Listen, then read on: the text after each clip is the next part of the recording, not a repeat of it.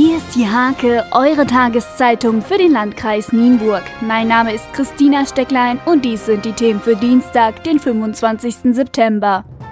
Zwei tote Schafe hat Wolfsberater Hubert Wiechmann am Montagvormittag im Nienburger Ortsteil Erichshagen untersucht. Bei einem weiteren stark verletzten Tier gab er der Besitzerin den Ratschlag, es durch einen Arzt einschläfern zu lassen.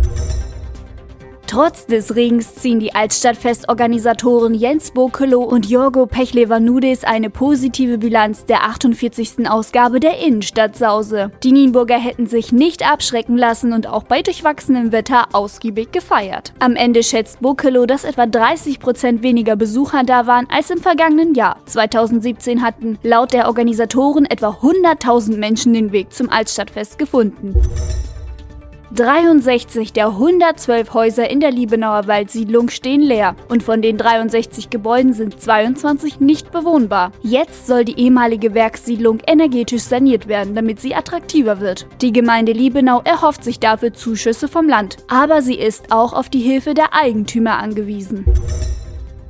Das Erntefest auf Gehanforshof war am Sonntag trotz des Dauerregens das Ziel zahlreicher Ausflügler. Ein buntes Programm mit Vorführungen, Kaffee und Kuchen im Haupthaus, wie in der Scheune und Deftiges vom Grill sorgten dafür, dass auf dem Hof im Warmser Ortsteil Buschhorn verweilt wurde. Eine rote Welle an Ampeln könnte die enge Taktung des Nienburger Stadtbusses durcheinander bringen. Damit das nicht passiert, gibt es die sogenannte Busvorrangschaltung. Wo sie installiert ist, hat der Bus Priorität und Autofahrer sowie Fußgänger müssen länger warten, bis die Ampel für sie grün wird.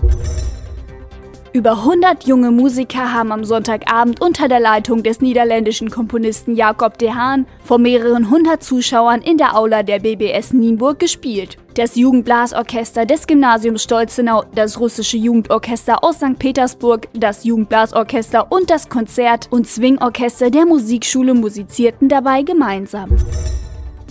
Die 22. Aktionstage Ökolandbau Niedersachsen endeten am Wochenende mit einem Zwei-Höfe-Fest auf dem Rittergut Brokelow und dem benachbarten Big Bernhof. Neben Produkten von Biolandwirten gab es auch Vorführungen wie Tänze der Kinder der Mittelweserschule.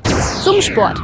Audi ist auf dem Red Bull Ring in Österreich der 100. Sieg in der DTM gelungen. Nach dem etwas glücklichen Dreifacherfolg am Samstag feierten die Ingolstädter am Sonntag dank des Steierbergers René Rast und Nico Müller einen überlegenen Doppelsieg. Rast reduzierte mit seinem vierten Sieg in Folge den Rückstand auf den meisterschaftsführenden Paul die Rester weiter. Er fährt damit im Saisonfinale in Hockenheim um den Titel.